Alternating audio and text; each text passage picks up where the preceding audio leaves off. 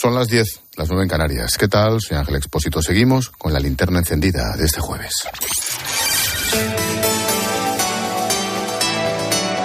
Con Expósito, la última hora en la linterna.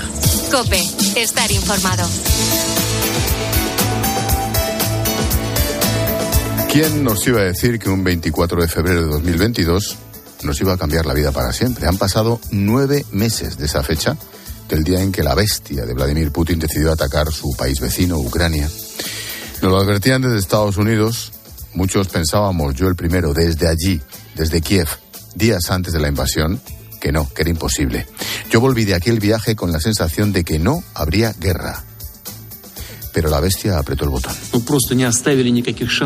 Lo que está pasando es una medida forzada. Bueno, simplemente no dejaron ninguna posibilidad de hacer lo contrario. Rusia sigue siendo parte de la economía mundial en este sentido. En la medida en que pone esta parte, no vamos a dañar el sistema en el que nosotros mismos nos sentimos parte. Qué estupidez, qué cinismo, qué bestialidad. Esto dijo Putin el 25 de febrero, el día después del inicio de la guerra. Por aquel entonces, el presidente ruso decía que se mantenían dentro de la economía mundial. Fíjate cuánto ha llovido y ha cambiado el cuento. ¿Qué vas a esperar de un tipo que habla de una operación militar especial y de desnazificar Ucrania? Y lo dice él. Bueno, Putin justificó la guerra con una gran preocupación por la expansión de la OTAN, teme la adhesión de Ucrania a la Alianza Atlántica, siempre ha dicho que el ataque en realidad era una defensa. También dijo que el gobierno ucraniano estaba cometiendo un genocidio con las etnias rusas, concretamente en el Donbass, donde las fuerzas prorrusas llevan luchando desde 2014 obviamente sin aportar pruebas.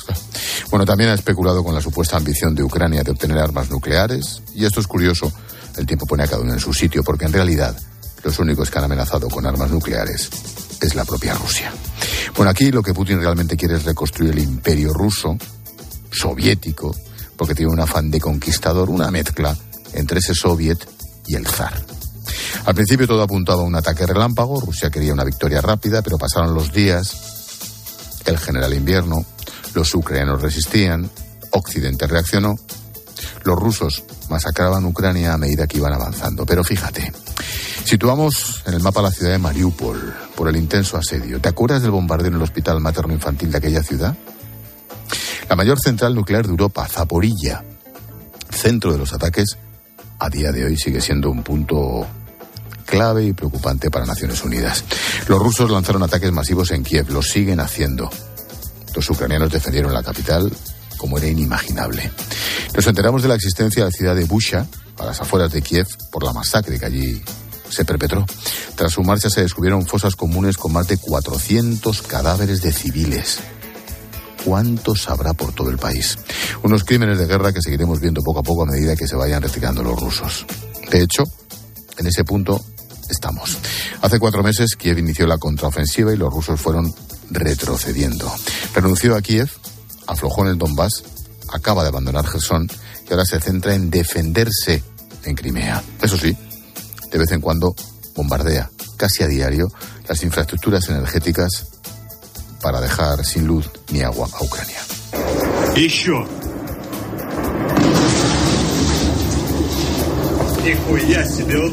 Este es el sonido que viven a diario millones de ucranianos. Tiene que ser un horror, imagínate. Mejor que nos lo cuenten ellos, claro. El mediodía COPE ha hablado con Vitaly Suárez, ucraniano, 34 años. Está a unos 100 kilómetros de Gerson. Y claro, las casas en estas circunstancias no están preparadas para este invierno. En Gerson la gente está pasando muy mal, ya llevan dos semanas sin luz, sin agua y bueno, es un desastre. Pensábamos que estábamos muy mal eh, hace dos meses, pero en realidad ahora está mucho peor. Falta alimento, comida y los precios están por las nubes. Eh, un kilo de, de, pollo casi 15 euros, pues eh, es increíble. Agua es muy cara aquí. Hay una farmacia sola en esta farmacia casi no hay nada de medicamentos. Están quien tiene en su casa guardado, están partiendo una pastilla para los dos. El 75% de los habitantes de Leópolis siguen sin electricidad. Más de la mitad de Kiev sigue sin agua y sin teléfono. Nosotros hemos intentado contactar con Alona, con nuestra guía, cuando estuvimos allí, con nuestros amigos No hemos podido hablar con nadie porque la señal telefónica es imposible. Solo hemos podido intercambiar mensajes de WhatsApp por escrito. Imagínate lo que tiene que ser eso en el día a día. Y lo peor de todo es que no tiene pinta de que la guerra acabe pronto. De hecho, el amigo de Putin, el presidente bielorruso Alexander Lukashenko, bueno, el amigo o el esbirro, ha lanzado una amenaza en toda regla. Hoy ha dicho que o Ucrania se sienta a negociar con Rusia o Ucrania será totalmente destruida. Algo más optimista es Alexandra Matvichuk, directora del Centro para las Libertades Civiles de Ucrania. Acaba de ganar el Premio Nobel de la Paz. Declaraciones a COPE. Uh, Estoy segura de que Putin y los jefes militares y jefes políticos de la Federación Rusa serán juzgados más tarde uh, o más temprano. Hoy se cumplen nueve meses del inicio de la guerra. Empezó como una invasión que nos ha cambiado la vida, no solo por la crueldad en el suelo ucraniano, sino también por sus consecuencias económicas en todo el mundo. No va a ser el último momento, sin duda, en que hablemos de esta catástrofe.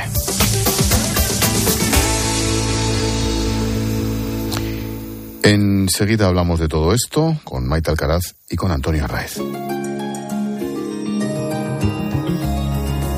Escuchas la linterna. Con Expósito. Cope, estar informado. Tiempo de tertulia. Maite Alcaraz, buenas noches. Buenas noches. Antonio Arraez, buenas noches. Hola, muy buenas noches. Nueve meses. Tú que conoces bien aquel país, Antonio, ¿quién nos lo iba a decir? Eh? Pues sí, eh, fíjate que Estados Unidos había dicho van a, a, invadir Ucrania y una vez más dudábamos por la historia, si se quiere, que tiene de Estados Unidos y al final se hizo realidad. Y al principio eh, las reacciones fueron, fueron de sorpresa, de miedo, de solidaridad y ahora cada vez eh, los europeos, digamos que estamos más distanciados de lo que está sufriendo el pueblo, el pueblo de Ucrania. Yo creo que esa es una de las claves a tener en cuenta, cuánto va a aguantar Estados Unidos apoyando a Ucrania, cuánto va a apoyar la Unión Europea. Y ese es el, el, el hecho fundamental para que Ucrania aguante. Ahora, la dificultad es cómo se pone final a esta guerra, porque yo creo no la puede perder nadie. Y, están dos países enfrentados.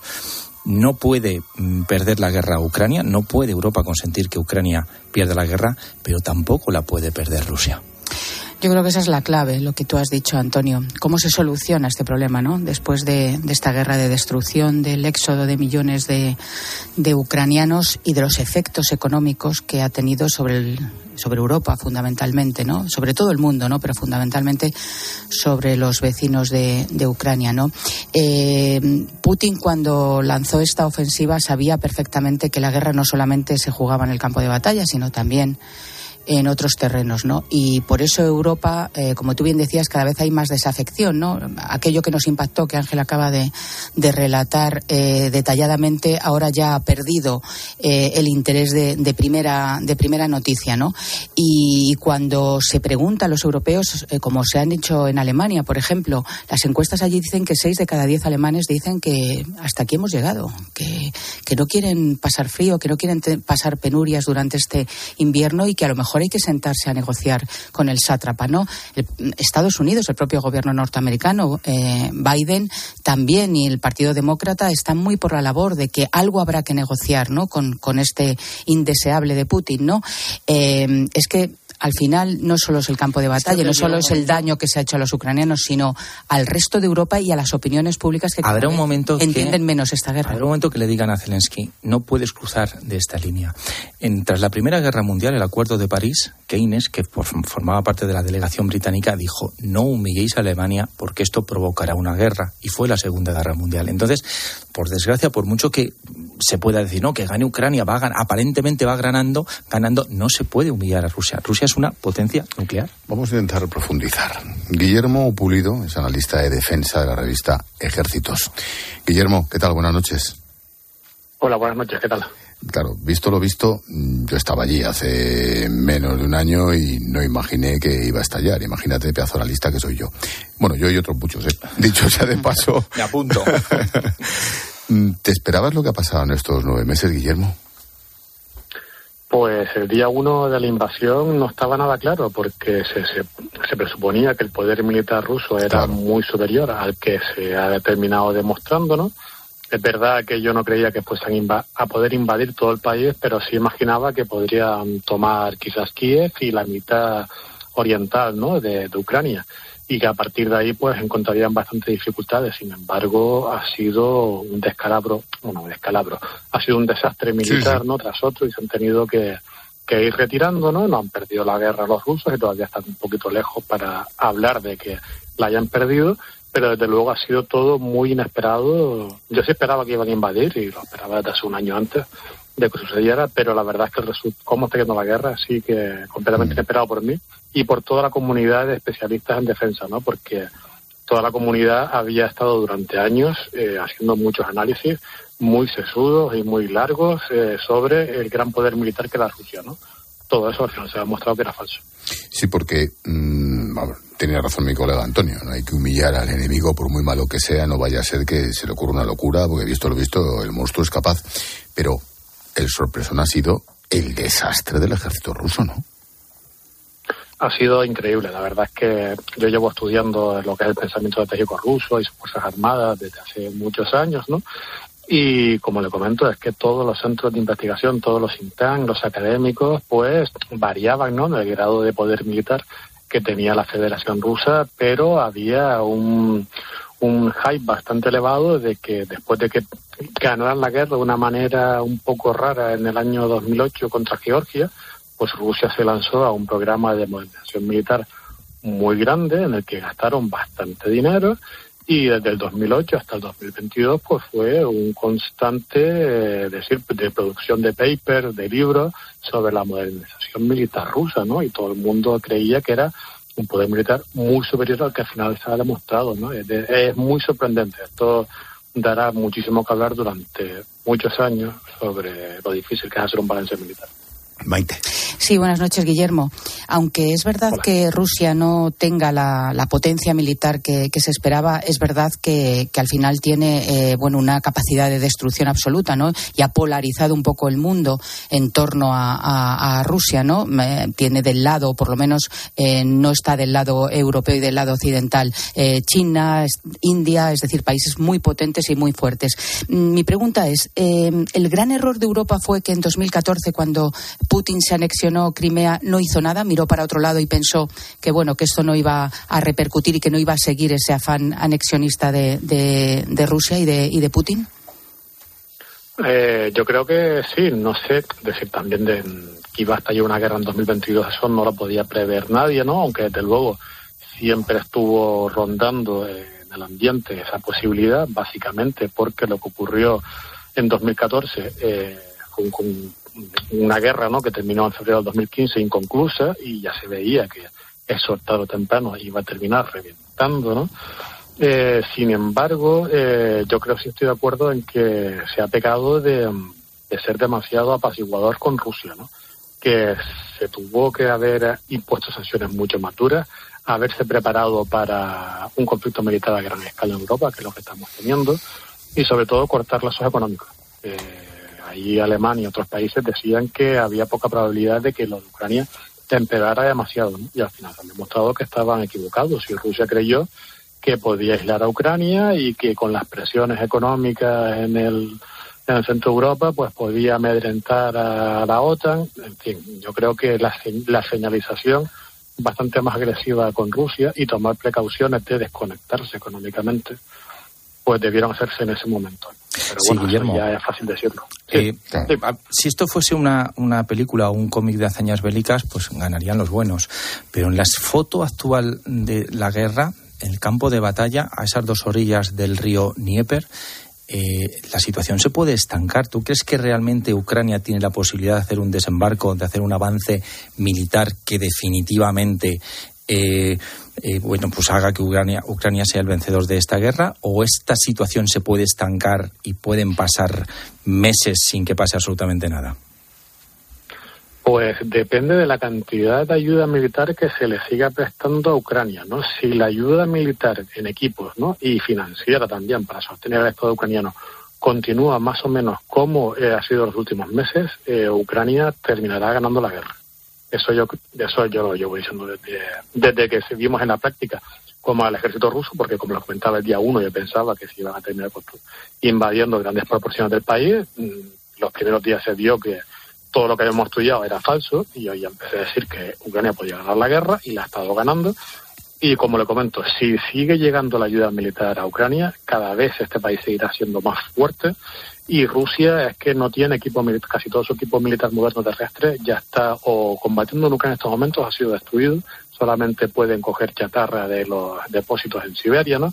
Tanques muy antiguos como el T-64, T-55, y no pueden equipar a estas 300.000 eh, movilizados, ¿no? U otras personas que puedan movilizar, pues que no los van a poder eh, eh, equipar adecuadamente, ¿no? Y suministrar logísticamente para hacer operaciones, grandes operaciones ofensivas, ¿no? Podrán hacer pequeñas ofensivas como están haciendo ahora, pero que serán rechazadas además por el ejército ucraniano y poco a poco la situación es como la de estos meses atrás, ¿no? Eh, mm, algún mes o dos meses de estancamiento, después un pequeño avance ucraniano aquí y allá, y básicamente hasta que consigan tomar Melitopol, ¿no? Y volar después el puente que va por Kerch, ¿no? Para que suministra a Rusia con el resto de Crimea, y ahí ya podrán, eh, pues dirigirse o tomar todo el Donbass o tomar, o tomar Crimea, ¿no? Eso ya lo tendrá que decidir el alto mando. Pero la tendencia, ya, ya la digo, a menos que haya un gran cambio, mm, que Biden deje de dar ayuda o algo por el estilo, si la tendencia continúa como en los últimos meses, a largo plazo, gana la guerra militarmente Ucrania, que puede pasar, que, que, que no se les ayuda por cuestiones diplomáticas, porque Rusia amenace con una guerra nuclear, etcétera, ¿no? Pero militarmente sí podría ganar la guerra. Pues estaremos atentos a ver cómo pasa esta gente este invierno que allí a 20, a 30 bajo cero, imagínate, y sin energía. Guillermo Pulido, analista de defensa de la revista Ejércitos, como siempre. Gracias. Gracias a usted. Hasta la próxima. Buenas noches. Volvemos a casa. Politiqueo patrio. Casi todo el día de hoy pasa por el Congreso Necane. Llevan ya 12 horas ¿eh? de pleno. Ahí sí, siguen al pie del cañón. Comenzaban con los presupuestos, seguían por la tarde con los nuevos impuestos a la banca o las grandes fortunas. Y a esta hora sus señorías debaten sobre el delito de sedición. Y pendiente de ellos, no sé si sufriendo o no, ahora nos lo contará, está nuestro compañero Ricardo Rodríguez. Ricardo, buenas noches. ¿Qué tal, Necane y compañía? Muy buenas noches. ¿Qué tal, Necane? Oye, Ricardo, una cosa primero. Eh, ¿Has cenado algo? ¿Te has llevado el pijama? ¿Qué plan tienes? bueno, el pijama me lo podría haber traído porque, evidentemente, eh, con total nocturnidad y poniendo una vez más el poder legislativo al servicio del Ejecutivo, ha, arrancado este debate parlamentario de la reforma del Código Penal. Ha sido al filo de las diez menos cuarto, cuando ha empezado este debate de la toma en consideración de la reforma eh, para borrar el delito de sedición y nos queda todavía un largo tramo, un largo tramo por delante. Eh, cenar no he podido cenar porque la cafetería ya está ya está ya está cerrada. Un detalle, coño, unas extras o algo, no sé. Oye, mm, ¿cómo va la cosa? Y ahora en serio, minuto y resultado, Ricardo. Pues ahora mismo está en el uso de la palabra Cuca Gamarra, que ha recordado que, la derogación de la sedición ha sido exigida por los socios de Pedro Sánchez, que no es una demanda social, sino un pago del presidente a la medida de los golpistas. Se han convertido ha subrayado la portavoz del Grupo Popular al gobierno, se han convertido en los abogados de los sediciosos. Antes, eh, pues eh, ha arrancado este debate en nombre de la bancada socialista un diputado del PSC, Francisco Aranda, pues que ha buscado, mm, lógicamente, arrinconar al PP junto a Vox, acusando al principal partido de la oposición de comprar una oferta de odio, mentira y manipulación. Y en, en esa línea ha proseguido Jaume Sens, en nombre de, Unidas Podemos, pues que ha recalcado todos los mantras desplegados hasta ahora que ya nos conocemos de memoria, como que la situación en Cataluña es mucho mejor que en 2017, gracias a la política de diálogo, etcétera, etcétera. Eh, la votación por llamamiento, cuando llegue, va a alargar aún más un pleno que pues ya de por sí iba a durar hasta bien entrada la noche. Esta mañana me decía Ricardo en un primer mensaje bien tempranito, no, yo calculo que a las 12 de la noche o tal, me parece que te va a dar, te va a dar bastante más. Richie, cuídate, amigo. Un fuerte abrazo. Oye, te llevamos algo, tío. ¿Quieres que yo estoy acreditado? Sí, te si, llevamos me que- algo. si- si me queréis mandar un bocata de jamón, pero de jabugo, no hay ningún problema. Vamos. Espera, Silvia, Creo que se lo merece. un bocata jabón para Richie. Gracias, Ricardo, cuídate. Un fuerte abrazo. Adiós, amigo. ¿Cómo lo veis, Antonio? Ahora nos ponemos serios. Sedición barra presupuestos. Uno de los cromos, sí, ¿no? ¿Seguro? Vamos a ver, hay juristas que dicen que habría que reformar el delito de sedición. Yo no digo ni que no ni que sí, pero lo que está claro es que es un pago para apoyar los presupuestos de Esquerra Republicana. Es así. Es cierto que una vez que se aplicaron los indultos, pues la sedición, si me apuras, es una página menor, pero es lo que ha pagado el, el gobierno de Sánchez. Ahora sí que es cierto que un gobierno con el, eh, el partido con peor resultado electoral en el gobierno, en toda nuestra democracia, ha conseguido algo que hay que reconocer que tiene mérito, y es que ha conseguido aprobar tres presupuestos y ha conseguido que la legislatura vaya a durar cuatro años, que esto no apostaba por nada. En el camino, pues ha dejado muchos peros. Se ha dejado su relación con Esquerra, se ha dejado el, el modificar el delito de sedición. Ojo, dejando eh, más dudas en el Estado español sobre si somos ahora nos podemos defender mejor o peor ante una nueva convocatoria de independencia. Yo creo que la legislación española ahora está peor, lo cambien como lo cambien. Pero fíjate, no por el delito de sedición, es que yo creo que deberían de haber cambiado el delito de rebelión o incluso debían de haber hecho lo que hicieron y que no lo hizo Rajoy en su día, ni el propio Pedro Sánchez, que también dijo que lo iba a hacer, que es prohibir por ley la convocatoria de un referéndum para la independencia de una comunidad autónoma. Mira, un amigo, no voy a decir quién, que estuvo allí, estuvo allí trabajando, enfrentándose al lío, por decirlo así, cuando ocurrió, me dice, aquí escuchándote, para los que estuvimos allí, no sé si es más triste o más lamentable o más humillante. No sé exactamente, me dice. Claro, Ángeles, que allí hubo decenas de funcionarios del Estado que defendieron a nuestro país y que ahora eh, no esta reforma del delito de sedición, la eliminación del delito de sedición. Yo creo que hay que ser precisos. Están, está el gobierno eliminando el delito de sedición. Eh, les ha dejado absolutamente inermes y con esa sensación que tú describías, que describe tu interlocutor, de, de pena, ¿no? De, de- de haber dejado mucho en esto para que luego venga un gobierno y arrase con todo, ¿no? Eh, hombre, hoy ha quedado demostrado que tiene mucho que ver la aprobación de los presupuestos con la eliminación del delito de sedición, aunque solamente sea porque eh, se ha encajado todo en el mismo día. O sea que ya no hay ningún tipo de, de, de problema por parte del gobierno de demostrar que se trataba de un cambio de, clomo, de cromos evidente, ¿no?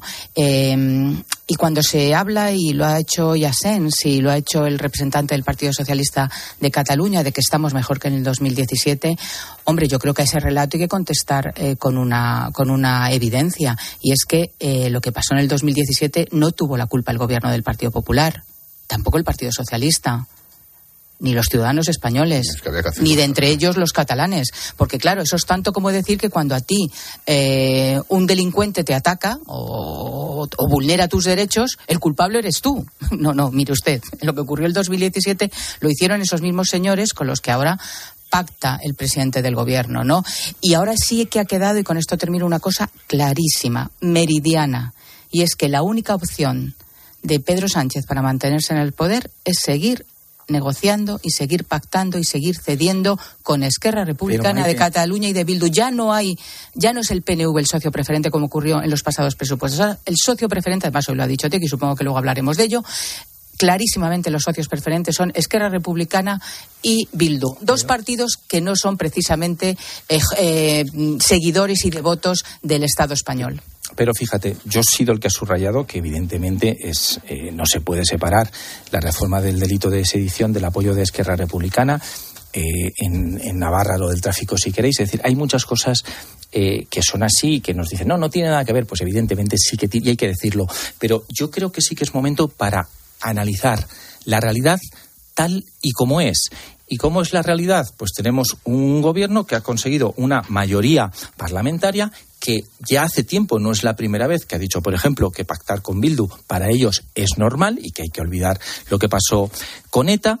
eh, ha dicho que hay que pactar con Esquerra y que nos va mejor, que a España es, es está mejor si eh, pactamos con, con, los herederos de, de Oriol Junqueras, los que proclamaron la independencia, y eso es así, esa es la realidad. Ahora, lo que hemos visto estos días en el debate en el Congreso de los Diputados, que también tiene que ver con lo que pasó de la ley del sí es sí, yo creo que traslada un mensaje a la sociedad exagerado. Hay un gobierno que dice yo pacto con Bildu. Oye, la gente que lo valore, que le vote o que no le vote, pero España no se va a... Pero fue a las elecciones diciendo que no iba a pactar con Bildu. No ¿eh? hagamos spoiler a Julio César Herrero. Perfecto. ¿Vale? Eh, nos vamos al asunto presupuestos. Necane. Y esperan que encuentro yo el papel, Ángel, porque con estas trampitas, ahí está.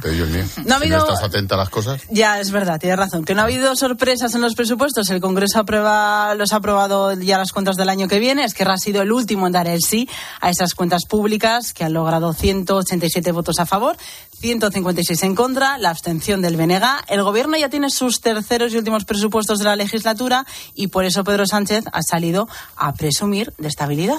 Hoy, a pesar de todo el ruido, se han aprobado los terceros presupuestos generales del Estado en esta legislatura, algo que no ocurría desde hace muchísimos años en nuestro país, unos presupuestos necesarios, imprescindibles para proteger a la mayoría social de nuestro país y continuar ejecutando los fondos europeos y continuar creciendo y creando empleo, y finalmente la estabilidad política que garantiza que garantizan estos presupuestos. En fin, creo que es una muy buena noticia. Entre los votos en contra, el PP, Alberto Núñez Fijo, dice que es un conjunto de medidas para financiar la campaña electoral. El señor Sánchez ya no preside el gobierno. El señor Sánchez preside una coalición de interés. Por eso en sus presupuestos ya no hay medidas para ayudar a su país. Solo hay medidas para financiar el año que le queda en la Moncloa. No hay interés por trabajar para subir el país, hay interés para preparar la campaña electoral y eso no es un presupuesto, eso es una campaña electoral. Esto estaba cantado, ¿no? Sí, y estaba cantado además que el presidente del gobierno se ufanara de haber conseguido, como bien decía Antonio, y es que yo creo que hay que subrayarlo, efectivamente, que una que un líder político con la debilidad que arrastra, eh, con la inestabilidad que ha llevado a la política española, a pesar de que él hoy ha vendido desde el Congreso que esto da estabilidad, yo creo que mm, depositar el futuro de los españoles en partidos que no están precisamente por la labor de defender a España eh, y de arrimar el hombro para España no parece que sea una medida eh, eh, para estabilizar la política, ¿no? Pero, pero evidentemente estaba, estaba cantado y yo lo único que creo que estos presupuestos, un poco en la línea de lo que decía eh, Núñez Feijó, al final no son unos presupuestos para acometer una crisis y sobre todo desde el punto de vista de las clases medias, deflactando la, el IRPF, que es lo que tenía que haber hecho este gobierno, e impidiendo que cada vez se paguen más impuestos por aquellas clases que son las que sostienen a través de sus cotizaciones y de sus impuestos todo, toda la, la economía economía del país. ¿no? Lejos de eso, hay pildorazos eh, electoralistas y poca sustancia, insisto, como sí se está haciendo en países como Francia, como, como Alemania, y es, es, de alguna manera ayudar a esas clases que son las que de verdad están sufriendo la crisis y las que van a, a estar durante todos estos meses en una situación de precariedad. ¿no? Fíjate, Maite, yo ahí no estoy de acuerdo. A los presupuestos les puede criticar una forma de política fiscal, política monetaria de Europa, pero son unos presupuestos de todo el mundo. Quiero decir, nadie, nadie pero los ha dicho que sí. Pero los tipos de interés, los tipos de interés te los sube el Banco Europeo. Tú ya no puedes jugar en tus presupuestos con devaluar la moneda, no, porque estamos en el euro y la política fiscal. Puedes subir, bajar impuestos a unos, a otros. Tú puedes hacer muchas cosas. Pero son unos presupuestos que con la que está cayendo mantienen en el 2023. Estamos reprochando al gobierno. No, no son realistas. No vamos a subir el 2,3. Vamos a subir el 1, según el FMI, según la OCDE, que ya quisiera Alemania subir el año que viene un 1 su, eh, eh, su PIB. Pero no hemos llegado a, la situación pre-COVID, como si han hecho sí, otros sí, países. Sí, pero, pero mm, eh, no pongamos piedras en el camino. A nivel de inflación, estamos el segundo país eh, mejor de Europa en estos momentos. Hace unas semanas decíamos, España es un desastre, era la peor inflación. Bueno, pues se ha contenido. Se están dando ayudas, que yo entiendo que fijo como líder de la oposición, y están comprando voto para las elecciones, se están dando ayudas para que la gente se pueda mover en el transporte público. Se están haciendo cosas. Puedes estar a favor o en contra de esos presupuestos. El problema es que hoy se han aprobado los presupuestos y el debate ha sido ETA, ha sido otra cosa, pero de economía se habla poco porque hay nos guste más o menos a, los dirigentes del Partido Popular, ahí hay poco que hablar porque la economía española más o menos va caminando. Hola, Paloma. ¿Cómo estás? Mensajito de Orange. Viene muy guapa esta noche Maite. Yo lo dejo ahí. No sé dónde viene ni a dónde va. Pero bueno, vamos a hablar de si eres autónomo. ¿Te Antonio parece? es un zarrapastroso. No, hombre, no, él también, pero, pero es ¿Cómo que se nota que le he invitado a un café y a un croissant antes de entrar, eh? Este La pregunta es si eres autónomo o tienes una pequeña empresa. Bueno, pues Orange reinventa sus tarifas, Love Empresa, y ahora incluye más beneficios para ayudarte con tu negocio. Por ejemplo, puedes contar con el servicio de Orange Salud con Mafre, con cobertura sanitaria para ti y los tuyos. Si tienes un negocio, no lo dudes. Descubre ya este y otros beneficios de Love Empresa llamando al 1414. Las cosas cambian y con Orange Empresas, tu negocio también. Escribe a Ángel Expósito en Twitter en arroba expósito y en arroba en facebook.com barra la linterna o mándanos un mensaje de voz al 654 45 55. ¿No comerte ni un atasco? Es fácil. ¿Pagar menos por el seguro de tu moto? Es muy fácil. Vente a la mutua con tu seguro de moto y te bajamos su precio, sea cual sea. Llama al 91 555 5555. 91 555 5555. Mutueros, bienvenidos. Esto es muy fácil. Esto es la mutua. Condiciones en mutua.es. Los viernes. Te abren la puerta al fin de semana. Te dan las cenitas con amigos y el reloj sin alarma. Los viernes te dan muchas cosas, sí. Pero este, este puede darte mucho más. Con el nuevo cuponazo de la 11 podrás ganar 6 millones de euros y ahora también más de 400.000 nuevos premios. Y además, si entras en cuponespecial.es, podrás conseguir cientos de tarjetas regalo. Cuponazo Black Friday de la 11. Pídele más al viernes. Bases depositadas ante notario. A todos los que jugáis a la 11, bien jugado. Juega responsablemente y solo si eres mayor de edad. Escuchas la linterna. Y recuerda, la mejor experiencia y el mejor sonido solo los encuentras en cope.es y en la aplicación móvil. Descárgatela. Dos cositas. La primera, según están las cosas, necesito que me ayudes a ahorrar. La segunda, yo me voy a la mutua. Vente a la mutua y además de tener descuentos en carburante, te bajamos el precio de tus seguros, sea cual sea. Por esta y muchas cosas más, vente a la mutua. Llama al 91 555 5555. 91 555 5555. Condiciones en mutua.es. Bienvenido al Passion of the Somos Tres Solteras y el mar está lleno de peces. Dispondrás de 100 metros de eslora para caminar a cámara lenta como la estrella que eres. Disfruta cada mañana de nuestro enorme buffet libre, tan libre como vosotras. Cada persona tiene su momento y cada momento su crucero. Déjate asesorar y reserva tu crucero en ECL con un 50% de descuento y todos los extras desde 99 euros solo en Crucero Fantástico 2023 de Viajes del Corte Inglés. Consulta condiciones. Que las hipotecas suban día a día no quiere decir que a partir de ahora todo tenga que subir en tu casa, porque en línea directa te ofrecemos un seguro de hogar desde 99 euros y las mejores coberturas como el servicio de manitas, la asistencia informática 24 horas. Ven directo a lineadirecta.com o llama al 917-700-700. El valor de ser directo. Consulta condiciones. Solo hasta el domingo, en el Black Friday del Corte Inglés, disfruta de hasta un 40% de descuento en moda, lencería y zapatería. Y solo este jueves y viernes además un 25% de regalo para tus próximas compras de moda, lencería y zapatería. En el Black Friday del Corte Inglés.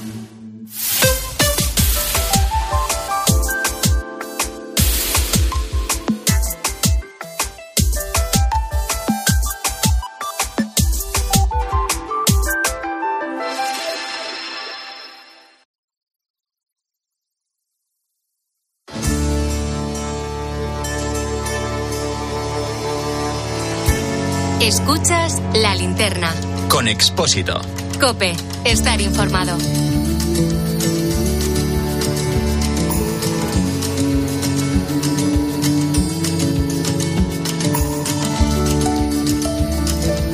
Tiempo de tertulia con Maite Alcaraz, con Antonio Arraez. Hoy ha continuado la polémica en el Congreso tras la bronca de ayer, lo que le dijo la diputada de Vox a Irene Montero, la respuesta de Irene Montero, los apoyos. Verdad es que más allá de que no se pueden decir determinadas cosas en el Congreso, faltaría más. Han resucitado una muerta política. Es mi análisis de situación. Mecane. Recapitulamos y ahora comentáis. Podemos se queja de esas declaraciones de una diputada de Vox, de Carla Toscano, que decía que el único logro de la ministra había sido estudiar en profundidad a Pablo Iglesias. Tras esa bronca, los morados quieren una condena institucional de la mesa de la Cámara y han convocado actos de apoyo a la ministra este fin de semana. Ella dice que no lo va a tolerar. Si ayer se pudo pasar el límite es porque esta diputada creyó que podía saltarse ese límite con impunidad porque en los últimos días estábamos viviendo muchas expresiones que estaban rozando ese límite. Las mismas declaraciones que hizo la señora Carla Toscano ayer las ha hecho muchas veces Ayuso y otros dirigentes del Partido Popular. No vamos a tolerar ni a permitir que la mentira, el bulo y la violencia política sea la estrategia de la derecha y de la extrema derecha y que la democracia española y el feminismo en España es mucho más fuerte que ellas y que ellos. Y en Vox respaldan a su diputada, Santiago Abascal. Cree que algunos tienen la piel muy fina y desde la tribuna del Congreso los diputados Víctor Sánchez del Rey y Onofre Miralles han ido más allá. Ayer le gritaron a una mujer que no lloró, porque tiene más sombría, más valentía, más coraje, una sola de Vox que toda la mesa del Congreso y que todos los diputados zurdos. Somos superiores moralmente. Somos superiores cualitativamente al zurderío. Se le combate de cara. Esto no es para tibio. Lo dicho, le están haciendo la campaña a Irene Montero, que era un cadáver político después de la pifia del sí es sí, la han resucitado. Me parece que es mi primera lectura. Os pido, tengo una sorpresita, os pido un apunte al respective, Antonio. Estoy de acuerdo con el análisis que haces y añado. Análisis político, lo Sí, otro sí, no sí, se puede decir y punto. No se puede decir, lo que pasa es que han cometido el error de decirlo y además, han- como bien apuntas, pues ya na- nadie habla del error que cometió la ministra diciendo que los jueces eran machistas, sino de lo que le han dicho a la jueza, a la ministra, que yo creo que evidentemente no se puede decir, pero ojo. Esto no es un error de Vox, esto es una estrategia de Vox, que es lo que quiero apuntar. Ellos están eh, un poco debilitados en las últimas encuestas y saben que hacer ruido les pone otra vez en, en la, en la portada de los periódicos, de los informativos, y saben que esa es la línea que les puede hacer repuntar en las encuestas y por eso lo hacen. Yo creo que no vale todo en política, yo creo que es un mal mensaje para la ciudadanía y creo que lo mejor que se puede hacer en el debate político es dar argumentos contra la ley o contra las políticas que hace Irene Montero, pero no atacarla por algo que es absolutamente inadecuado. Sin duda, inadmisible eh, las palabras de la diputada de Vox. Yo creo que hay mucho más recursos para, para contrarrestar a una, a una eh, rival político que no sea hablar de su vida privada. Ahora bien, dicho esto, eh, efectivamente yo creo que esto viene a favor de la señora Montero, que se revictimiza, esa, ese verbo que tanto le gusta Cuando cuando, habla. gusta, jo. Exacto, que tanto lo repite, ya se ha revictimizado. Hoy incluso engolaba la voz para decir la, la señora diputada de Vox que ha dicho de mí y tal. Yo creo que le ha hecho un auténtico favor político a Irene Montero, que tenía efectivamente sobre sus espaldas una gravísima eh, prueba de su incompetencia. Con, es, con haber jugado con eso, con haber hecho política con eso, hubiera sido suficiente. Ahora bien, quien siembra, siem- quien siembra vientos recoge tempestades. Y todo esto no ha salido de, de debajo de una piedra, sino también de la política que ha hecho Podemos. No, es que aquí este, esta señora, la diputada toscano de Vox, dijo lo que dijo, estudió a Pablo Iglesias, cuando todo el mundo sabe que Pablo Iglesias la puso ahí, punto, y eso no creo que sea muy criticable.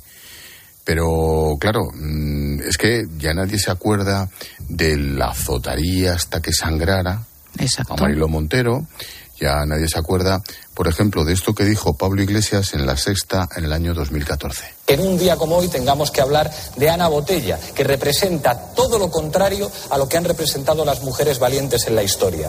Es la que encarna ser esposa de, nombrada por, sin preparación, relaxing cup o café con leche y además belicista. Una mujer, una mujer cuya única fuerza proviene de ser esposa de su marido y de los amigos de su marido.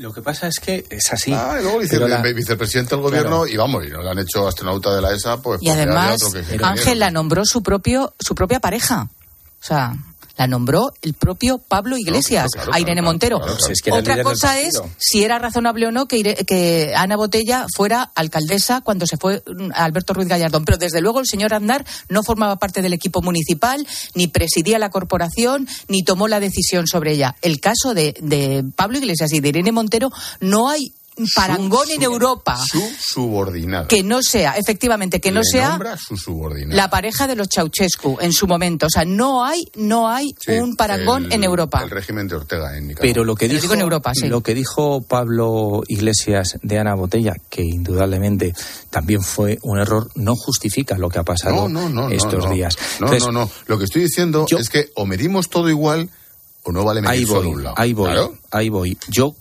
creo mm, recordar que siempre mi postura sobre las maneras políticas de Podemos y de Vox, siempre he dicho que unos por la derecha, otros por la izquierda han utilizado estrategias políticas que yo he denunciado. O sea, Podemos llegó a la política española hablando de casta, hablando del régimen del 78 con el que había que acabar. Y cosas peores, insultando al gobierno de Poniendo- Rajoy, llamándole fascista, en facha, claro. corrupto, eh, depredador, en poniendo fin. en duda unos- un sistema eh, político, fina. que eso era una estrategia del, del fascismo italiano, que ponía en duda y criticaba a los partidos establecidos, con lo cual iban más allá, ponían en duda el sistema. Lo que pasa es que luego no pudieron hacer lo que querían, se acomodaron y terminando, terminaron, bueno, pues pactando en un, gobierno la reforma labor- laboral con, con los empresarios o estas mismas semana eh, llegando a un acuerdo con la banca, por mucho que luego salga Yolanda Díaz y que diga que no está de acuerdo con lo que han hecho, ni con lo que la banca no ayuda,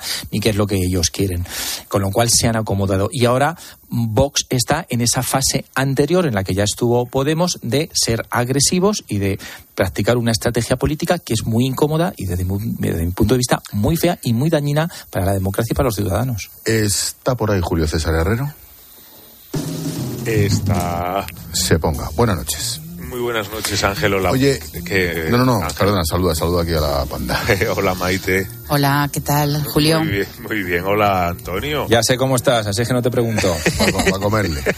Eh, digo que te voy a dar yo el paso a ti, ¿vale, Julio? Vale. Mira, he escuchado Tegui esta mañana entrevista con Europa Press. Nosotros y nosotras siempre ponemos encima de la mesa esta paradoja. No hay gobierno de progreso en el Estado español si los que nos queremos marchar del Estado español y además somos de izquierdas no sostenemos esa oportunidad. Esa es la gran paradoja. Sin vascos independentistas de izquierda y catalanes independentistas de izquierda no hay gobierno PSOE Podemos en el Estado. Ya, Julio. Lo clavo. hasta hace hasta hace no mucho este señor eh, y lo que representa Bildu era una línea roja para el Partido Socialista. Hasta hace no mucho los independentistas eran una compañía indeseable. Hoy parece haberse normalizado el trato, las negociaciones y los acuerdos con, con esas dos formaciones y la muestra es el sonido que acabamos de escuchar. Tan cierto. ¿Esto es un éxito del PSOE? Un éxito del PSOE. Hombre, Es la, blanquea- la- la normalización o blanqueamiento que se llama ahora. Mm, Sí, pero ese blanqueamiento, en fin, eh, lo ejecuta el Partido Socialista, pero yo creo que mm, hay una opinión pública, una masa crítica en España que no está en absoluto de acuerdo. Y supongo, y a lo mejor eh, estoy, estoy presuponiendo algo que no es así, que incluso muchos electores socialistas no están en absoluto de acuerdo con esa estrategia de su partido, porque Pues no sé, recuerdan pero hoy muy van a- bien. Hoy han votado todos que sí a lo que han Pero los ¿eh? electores no son ya. los diputados. Los electores no Pero son los luego oyes diputados. hablar a García Paje y a Lambán y resulta que sus diputados territoriales que están hoy en el Congreso se van a levantar dentro de un rato y van a decir todos que sí a la eliminación de las ediciones. Ya, pero pe- pedimos heroicidades también a No, no, no. políticos a que ver, no. viven del dedo de los jefes. no puede ser un éxito desde el momento en el que viene de una debilidad que es que no tienen mayoría en el Parlamento para formar gobierno y para luego aprobar los presupuestos, que sabemos que es la ley que pone y quita eh, gobiernos. Ahora, ¿es un éxito que con un mm, resultado electoral tan corto hayan dado eh, hayan conseguido tres presupuestos y mantener la legislatura para cuatro años. Eso es un éxito. Para sus intereses, sí. claro. Eso es un éxito. Pero mm, para los intereses de un gobierno eh, de izquierdas encabezado por Pedro Sánchez que nos puede gustar más o menos. Indudablemente ha sufrido una erosión porque es muy difícil de explicar el negociar eh, con Bildu. Sobre todo no con Bildu. Mm, Ya vemos las cosas por su nombre. El problema de Bildu es Sortu, que es la antigua HB, porque dentro de Bildu hay gente que siempre ha condenado la violencia de ETA. Pero, Sí, pero el jefe. el jefe y Mercheid Purúa condenados por etarras, por pegar tiros, por secuestrar, O, por, o por poner en la diana a la gente, que es la tala de Purúa. Claro, es que una cosa es sí, las buenas palabras y Bildu, y otra cosa es ser etarra, condenado ya a la cárcel por etarra. y en todo caso, yo. que te diga, cada uno tiene su pasado. Y en todo caso, además de esas líneas rojas y esos nombres que tú pones sobre la mesa, Ángel, el propio Bildu, Sortu y todo ese conglomerado no ha eh, lamentado la violencia, no la ha condenado. Desde luego, no ha señalado a aquellos, a aquellos eh, presos que conocen perfectamente eh, los datos para esclarecer más de 300 asesinatos en España. O sea, no, no, contribuyamos también a, blanquear al fenómeno Bildu, al fenómeno Sortu o lo que quieras llamar. Son que... herederos de unos terroristas que no han condenado y que, por tanto, eh, no eh, repudian esa historia que el tiene. Debate, a ver, el debate es tan complicado y tan claro que yo creo que no hace falta exagerarlo. En Bildu está Euskal Cartasuna de toda la vida, está lo que la idea que antes era Aralá, hay gente de lo que era eh, la izquierda de, unida del País Vasco. En cualquier caso, el PSOE lo que ha tomado la decisión es de que se puede negociar con los que son herederos de HB, eh, de ETA, políticos, y no le importa. Te voy a dejar otra otra votando. Perdone, pero si estoy diciendo que con Bildu no vamos a pactar, si quieres lo digo cinco veces o veinte durante la entrevista. Con Bildu no vamos a pactar. Con Bildu, se lo repito, no vamos a pactar. Julio el discurso que ha hecho el gobierno y el Partido Socialista después de estas declaraciones que se repiten una y otra vez está consiguiendo que eso vaya quedando en un segundo plano y se vaya normalizando la relación con esas formaciones de las que se pretendía mantener alejado. Lo veremos en las próximas elecciones. Yo creo que no. Lo veremos que no que no está, es decir, el gobierno está sufriendo y erosionando eh, el apoyo de Bildu. Le está erosionando, igual que le erosiona los indultos o su relación con Esquerra. Eso, perdón, Antonio. Está perdiendo. ¿Eso es una percepción que tú tienes? Eso es, bueno, es una percepción. Mira, eh, con la política económica, social, con los acuerdos con la Unión Europea, con los aciertos que ha tenido en política energética, el gobierno debería ir mucho mejor y no levanta en las encuestas. ¿Por qué? Porque tiene unos socios que son muy, muy incómodos y que están en opinión pública donde toda, durante toda la legislatura. Y ojo, el PSOE no ha tomado la decisión de decir, mira, vamos a hacer un esfuerzo, vamos a olvidar lo que pasó con ETA, por supuesto con respecto a las víctimas, y vamos a tirar para adelante y vamos a conseguir que Bildu haga política. No, lo hace desde una debilidad. Ese es el problema de Pedro Sánchez y, por supuesto, una de las piedras más grandes que tiene en su mochila es que dijo una cosa y hace otra. ¿Y por qué dijo eso? porque moralmente era inaceptable. En, en, esos momentos, para ganar las elecciones, tenía que decir eso. Pero el marco mental. Luego, ¿cuándo mintió? ¿Antes o después? Ya, ya, pero el marco mental de Pedro Sánchez era que estaba mal pactar con Bildu. Ese era el marco mental en el que él hace esas declaraciones. Y por tanto, eh, por la debilidad que tú describes, decide o no le queda más remedio que eh, pactar con, con Bildu. Eh, bueno, es una manera de, de, optar por una estrategia absolutamente inmoral que tú mismo has descalificado previamente, porque claro, si tú no encuentras ninguna objeción moral, tú no haces esas primeras declaraciones, evidentemente. Reformar el acuerdo, el delito de sedición, pactar con Bildu, desde una posición de una mayoría Pero de absoluta. Todo lo peor es lo de Bildu, lo de todo lo peor es pero con la intención de mejorar la política española. Ya, pero al final hay muertos de por medio. Pero el problema es que no viene desde la generosidad. Que murió precisamente porque gobiernos como el de Aznar no quisieron pactar con ETA. Bueno, eh, a ver. El caso de Miguel Ángel Blanco es paradigmático respecto a eso. el caso de Miguel Ángel Blanco. Andar habló con ETA. Andar negoció con el Movimiento de Liberación Vasco. pero bueno, da igual. Esto es para un sábado por la mañana y dedicarle. Eso fue un error garrafal de Aznar, evidentemente. Pero no pactó los presupuestos. Yo creo que no fue un error. Ni se sentó a la mesa eh, los socialistas se han sentado a la mesa con, con Otegui e incluso Zapatero le terminó llamando hombre de paz. O sea, quiero decir que es que se han dado pasos absolutamente eh, inasumibles, inasumibles por parte de los ciudadanos. Muy largo este debate. Julio. Esa normalización que en el plano del discurso pasa, creo, por eh, cumplimos los compromisos que tenemos, nos, eso estos acuerdos ayudan a dar estabilidad al gobierno, esos acuerdos permiten una política económica en favor de los más desfavorecidos. Van por ahí, yo creo, que las líneas de discurso. Digo, es su argumento, claro. sí, sí, sí. que da estabilidad al gobierno es absolutamente cierto.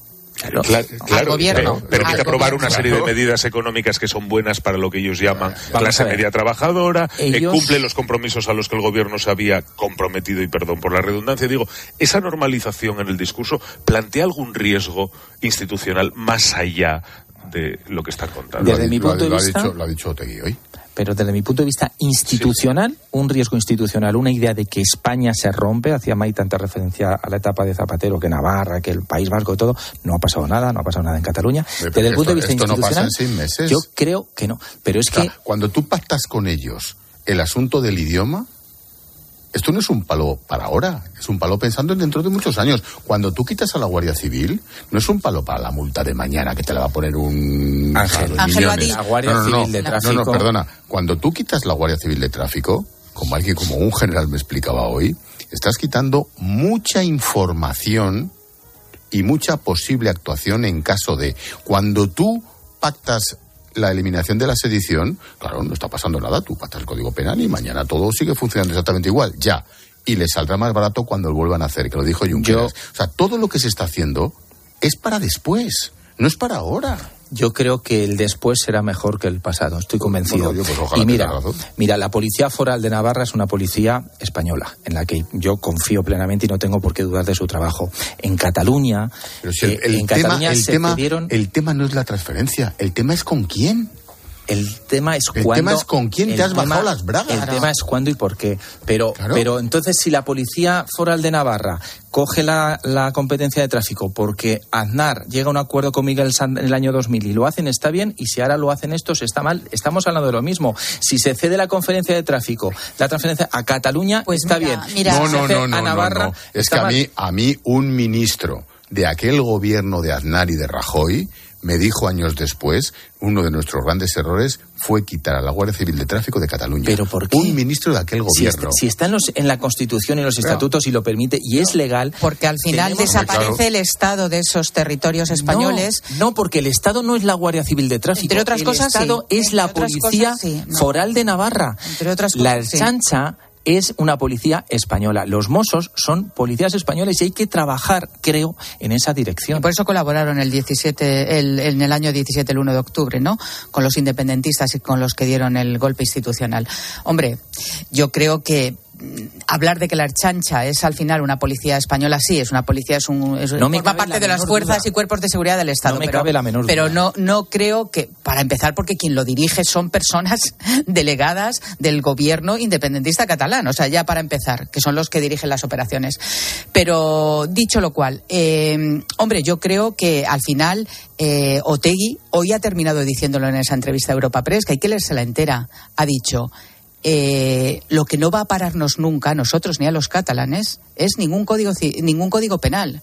Nos da igual la Pues nada, sedición, pues rebájalo. la malversación, pero- lo importante creemos- es creemos que lo que- nadie nos va a frenar y llegará un momento a no tardar en que conseguiremos lo que lo que perseguimos. Otegui que dice la verdad. independencia. Otegui dice la verdad. Perdona. Oye, siempre le ha dicho, más que el Bien, gobierno de bien. España, Es que ¿eh? Otegui en esa entrevista ha dicho rechazo que haya un cambio de presupuestos por presos, porque es uno de los ba- debates que Pero viene si- un día tras otro, un día Pero tras si otro. eso lo dijo él en una reunión interna con sus En esta, compañeros. entrevista, en esta entrevista hoy ha dicho, no, hemos hablado de, de las ayudas a Pues es un al mentiroso, porque el año pasado- eso sí. el año hace, pasado- Hace 30 segundos decía verdad. Espera, a, a ver si recuperamos el corte de Arnaldo Tegui. Hace exactamente un año, ante sus huestes y sus súbditos y sus filos no sé qué, cuando dijo aquello, aquello de los presupuestos. Creo que lo hemos contado antes. ¿Os acordáis? Aquello que dijo cuando se reunió Sí, con ellos y Supuestos dice... por presos, sí. Nosotros lo que queremos es que Y no sabía que le estaban grabando, sí. 200, tal. Que tenemos que aprobar los presupuestos, pues oye, pues aprobamos los presupuestos. No tenemos ningún problema en aprobar los presupuestos. Y así ha pasado. Mira, escucha, escucha, escucha. Nosotros tenemos a 200 presos dentro, ¿eh? Y esos 200 tienen que salir de la cárcel. Y si para eso hay que votar los presupuestos, pues los votaremos. Así de alto y claro lo decimos. Los votaremos. Los votaremos sin ningún problema. Y lo haremos muy tranquilos. Este es el momento. Es un momento crítico. Es un momento difícil. ¿Qué Es un momento ¿Qué importante. ocurre? Que como la cagó, ahora dice, coño, no voy a decir lo mismo que dije entonces porque te va a cantar demasiado. ¿O no? Yo es que, sinceramente, eh, y lo ¿Tú le preguntaba hoy Julio. entonces no, no? no, no, yo, yo no creo a Otegui casi nunca, pero, sí. pero sí que es cierto que dice algunas cosas que hay que ver exactamente a qué se refiere. Bildu quiere hacer política. Bildu lo que quiere es la independencia del País Vasco. Y eso es democrático y constitucional. Y es lo que dicen. A mí me molesta. Creo que tiene una forma de hacer política desagradable. Creo que la debilidad del gobierno y solo la debilidad ha hecho ceder ante ellos, pero lo que preguntaba Julio, lo que están intentando y es lo que ha pactado con el gobierno es decir, no vamos a hablar de presos, vamos a hablar de autobuses, de la, de, la Guardia Civil de Tráfico y de esas cosas. Nos queda un minuto. Julio, ¿tienes algo tipo test? Sí, eh, viendo el riesgo que supone este tipo de normalización, el Partido Popular podría hacer lo mismo con Vox, eh, aprovechando el protagonismo de Fijo. Fijo podría liderar esa normalización que ahora se entiende extraña. Es que yo no pondría en el mismo saco a Vox y a Bildu en absoluto. Pero, el, pero el problema de alianzas, por lo menos en el plano de discurso, es el mismo. No exactamente, quiero decir, Vox puede tener un discurso que yo, no comparta, ¿no? Pero no tiene el historial que tiene. no, no, perdón, yo igual no me expresé bien, no estaba hablando de eso. Hablo de la percepción que tiene la gente sobre con qué impactar. Que digo que no me puedo pasar de dentro de 30 segundos, así que. Lo tiene más fácil el PP. Más fácil tiene el PP. sí, es más fácil explicar un acuerdo con vos que un acuerdo con Bildo. Sin duda. Que nos vamos, familia. Gracias, Antonio. Gracias, Maite. Un abrazo. Buenas noches. Hasta mañana. hasta mañana. Chao.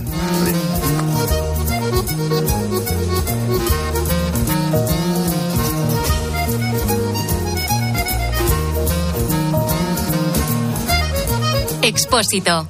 La linterna. Cope. Estar informado. De lunes a viernes, el deporte se vive en el partidazo de Cope, desde las once y media de la noche con Juanma Castaño. ¿Cómo se pone el Mundial para España o cómo vemos el Mundial? Pero también digo, esto es fútbol, ¿eh? lo mismo se te traba el paraguas en octavos, yo creo que hay que ir con paciencia. Paco, ¿te ha cambiado el partido de hoy? Para eh, pensar que llegamos más allá, necesito ver síntomas de flaqueza en Brasil. De lunes a viernes, desde las once y media de la noche, la mejor información deportiva y el mejor análisis lo encuentras en el partidazo de Cope, con Juanma Castaño el número uno del deporte. Buenas noches. En el sorteo de Miria de la 11 de hoy, la fecha ganadora ha sido 20 de enero de 2018 y el número de la suerte, el 2. Recuerda que mañana, como cada viernes, tienes un bote millonario en el sorteo del Eurojackpot de la 11. Y ya sabes, a todos los que jugáis a la 11, bien jugado.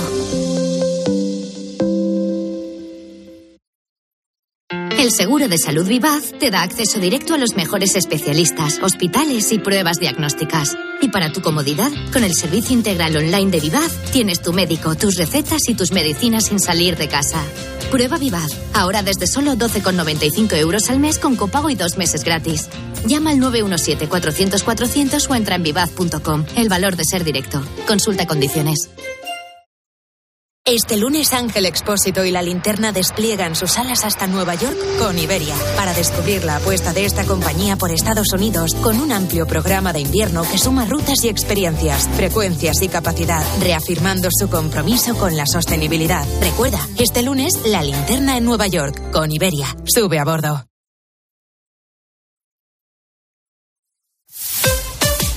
Escuchas la linterna. Y recuerda, la mejor experiencia y el mejor sonido solo los encuentras en cope.es y en la aplicación móvil. Descárgatela. Soy David de Carlas. Ahora, por la reparación o sustitución de tu parabrisas, te regalamos un juego de escobillas Bosch y te lo instalamos gratis. Carglass cambia, Carglass repara. Pide cita en carglass.es. Promoción válida hasta el 17 de diciembre. Consulta condiciones en carglass.es. ¿Qué sabor deja en la boca el viento, el sol, el frío? Esto es Ribera del Duero. Quien lo probó, lo sabe. Ribera del Duero, creado para emocionarte. El Black Friday de Toys R Us te regala un 40% en cupón en todos los juguetes durante tres días. Del 24 al 26 de noviembre, un 40% de descuento en todo. Más info en tienda y en toysaras.es.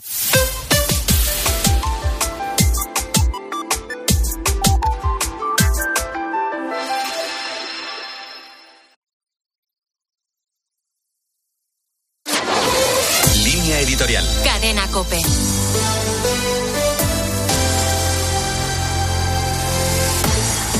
Los obispos de las diócesis canarias han publicado una nota sobre la situación de los menores y jóvenes migrantes en las islas. El número de menores tutelados asciende a 2.235. Solamente en Gran Canaria, un millar de jóvenes han salido de los centros de acogida y viven sin recursos suficientes para llevar adelante una vida autónoma. La mayor parte de ellos no han adquirido una formación suficiente que les permita encontrar trabajo, al tiempo que viven sin un entorno familiar de afecto y protección. Las Islas Canarias carecen de recursos públicos para dar respuesta a las necesidades de menores y jóvenes inmigrantes. Y aunque las diócesis invierten en acogida y acompañamiento, así como en planes de integración social, la demanda y las necesidades superan con creces los bienes disponibles. La situación compromete el desarrollo de estos niños y jóvenes, pero también genera problemas para la población canaria que observa cómo las islas van convirtiéndose en una especie de cárcel sin muros donde se contiene a los jóvenes. Por todo ello, la Iglesia en Canarias pide la colaboración activa de las administraciones públicas y ofrece participación y diálogo a todas las instancias concernidas, así como la creación del proyecto Corredores de Hospitalidad para una atención a jóvenes extutelados que permita llenar los vacíos que deja la falta de recursos disponibles. No es posible, dada la complejidad del asunto, ni trabajar aisladamente ni desperdiciar recursos. La colaboración es un imperativo y la asunción responsable de este problema un deber.